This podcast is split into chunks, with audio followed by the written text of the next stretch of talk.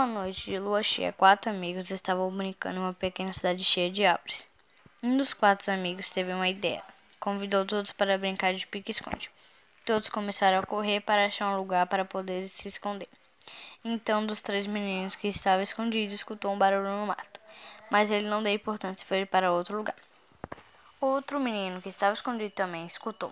Então ele, ele resolveu ver o que estava fazendo barulho. Foi chegando mais perto. Começou a ver fogo, mas o fogo era na cabeça.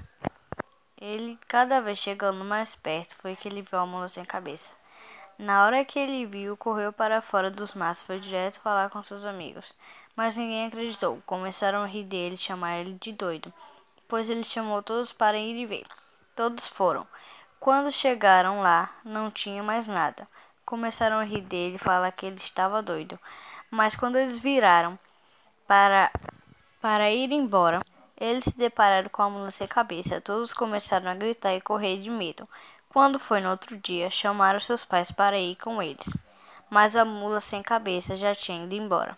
Essa pequena cidade nunca mais foi a mesma.